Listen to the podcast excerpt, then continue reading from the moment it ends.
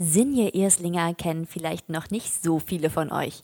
Das wird sich jetzt aber bestimmt ändern, denn die junge Schauspielerin gibt nun ihr Kinodebüt im neuen Film Gott, du kannst ein Arsch sein.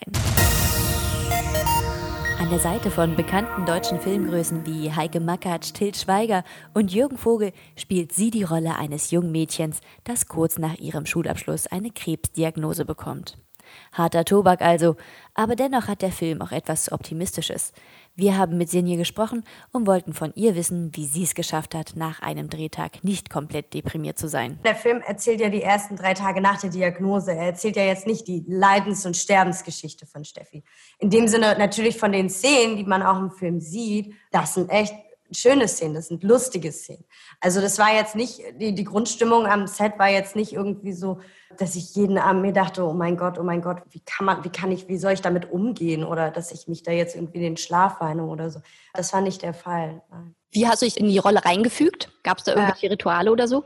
Äh, natürlich, also was ich aber so ganz allgemein mache für die Rollenvorbereitung oder auch am Set, was mir immer wirklich sehr viel hilft, ist eigentlich Musik. Also ich benutze viel Musik, um mich in bestimmte Stimmungen und Gefühlslagen äh, reinzufinden. Also das mache ich generell und das habe ich auch für diesen Film natürlich. Und was hast du da gehört? Das bleibt ein Geheimnis. das ist so ein bisschen so mein eigener Soundtrack. Auch nur Genre vielleicht? Ganz bunt gemischt eigentlich, weil es halt wirklich, es kommt halt eher darauf an, was löst die Musik emotional bei mir aus und das ist natürlich auch von Szene zu Szene unabhängig, ne? Äh, also unterschiedlich.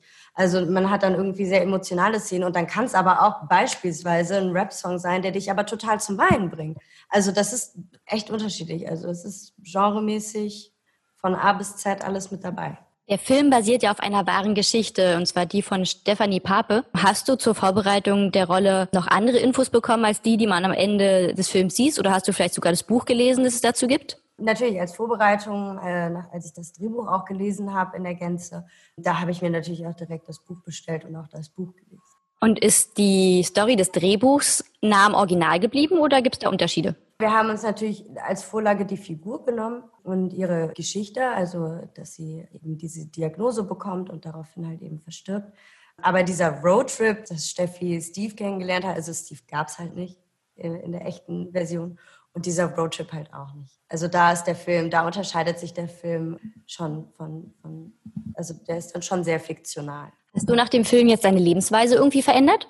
Nicht groß. Also natürlich, man beschäftigt sich eher mehr so mit, dem, mit den kleinen Dingen im Leben. Man versucht sich mehr darauf zu besinnen, was habe ich gerade im Hier und Jetzt und wofür kann ich dankbar sein. Aber ich glaube, das kam oder kommt auch ein bisschen mit dem, mit dem Alter. Und wenn man sich mehr mit solchen großen Fragen des Lebens, sage ich jetzt mal, beschäftigt. Natürlich auch dann nochmal im Zuge des Films, klar, besonders, dass man sich da manchmal fragt, wow, okay, cool, wofür bin ich jetzt gerade dankbar? Und oh mein Gott, ich liebe es zu leben gerade. Also das alles, das gerade zu erleben, dafür, dafür liebe ich es zu leben und lohnt es sich zu leben. So. Hast du dir jetzt auch vielleicht so drei Dinge vorgenommen, die du demnächst auf jeden Fall machen möchtest? Also es gibt ja diese klassischen Listen, irgendwie die Dinge, die ich noch machen möchte, bevor ich sterbe so eine Bucketlist, bevor ich sterbe oder so eine To-Do-Liste, nee, habe ich eigentlich nicht. Nee.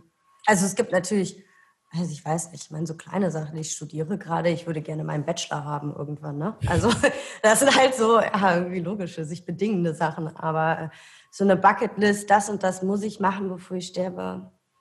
Nee. Und was studierst du gerade? Digitale Medienkultur heißt das. Es war jetzt ja ein erster Kinofilm. Ist es anders für Kino zu drehen? Wie war das für dich?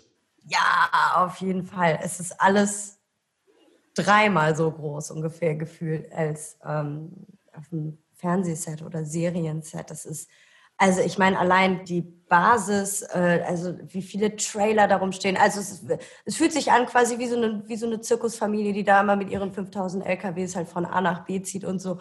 Also das merkt man, das ist alles größer, eine ganze Nummer größer. Schön, dass du auch den Zirkus-Vergleich nimmst weil im Film ja auch ein Zirkus vorkommt.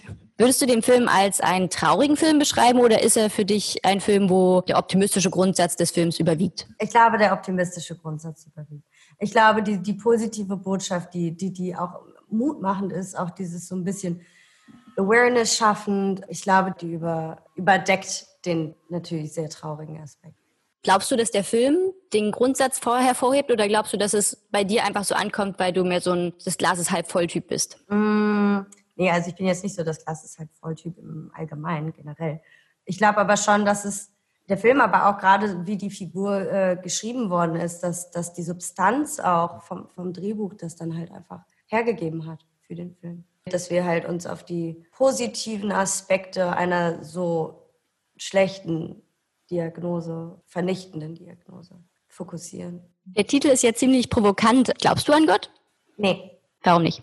Ja, also ich wurde halt getauft und dann irgendwann habe ich auch, ich habe sogar Kommunion gemacht und ich habe mir dann den Unterricht gegeben und so, aber das hat, das hat einfach, ich glaube, da bin ich zu realistisch, zu wissenschaftlich interessiert und auch belesen, als mir ab einem gewissen Punkt konnte ich einfach nicht mehr an Gott glauben, weil das keinen Sinn mehr gemacht hat. Und dann habe ich halt Religion immer als etwas gesehen, was halt existiert um halt sich Fragen oder was, was aufgekommen ist in einer Zeit, um sich Fragen zu beantworten, auf die man ansonsten keine andere Antwortmöglichkeit hatte.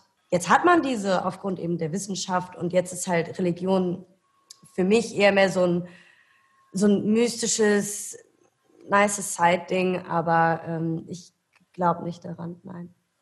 Das ist eine der besten Antworten, die ich so gehört habe auf die Frage. Voll gut. Jetzt sehen wir dich erstmal im Oktober im Kino. Ähm, hast du schon Pläne für danach? Ja, auf jeden Fall. Dann im Oktober, gleich danach, äh, gibt es mich auch noch im Fernsehen. Da kommt nämlich auch noch die ZDF-Serie raus, ähm, Breaking Even. Und darauf freue ich mich auf jeden Fall mega. Meine zwei Projekte, die ich jetzt aus der Hand gebe und äh, die wir der Öffentlichkeit präsentieren. Und darauf freue ich mich total. Sinje Erslinger bei Fufis, Film und Fernsehen in Serie. Im Oktober kann man sie in ihrem Kinodebüt Gott, du kannst ein Arsch sein sehen. Und wer dann noch nicht genug von ihr hat, der kann auch noch in die ZDF-Serie Breaking Even reinschauen.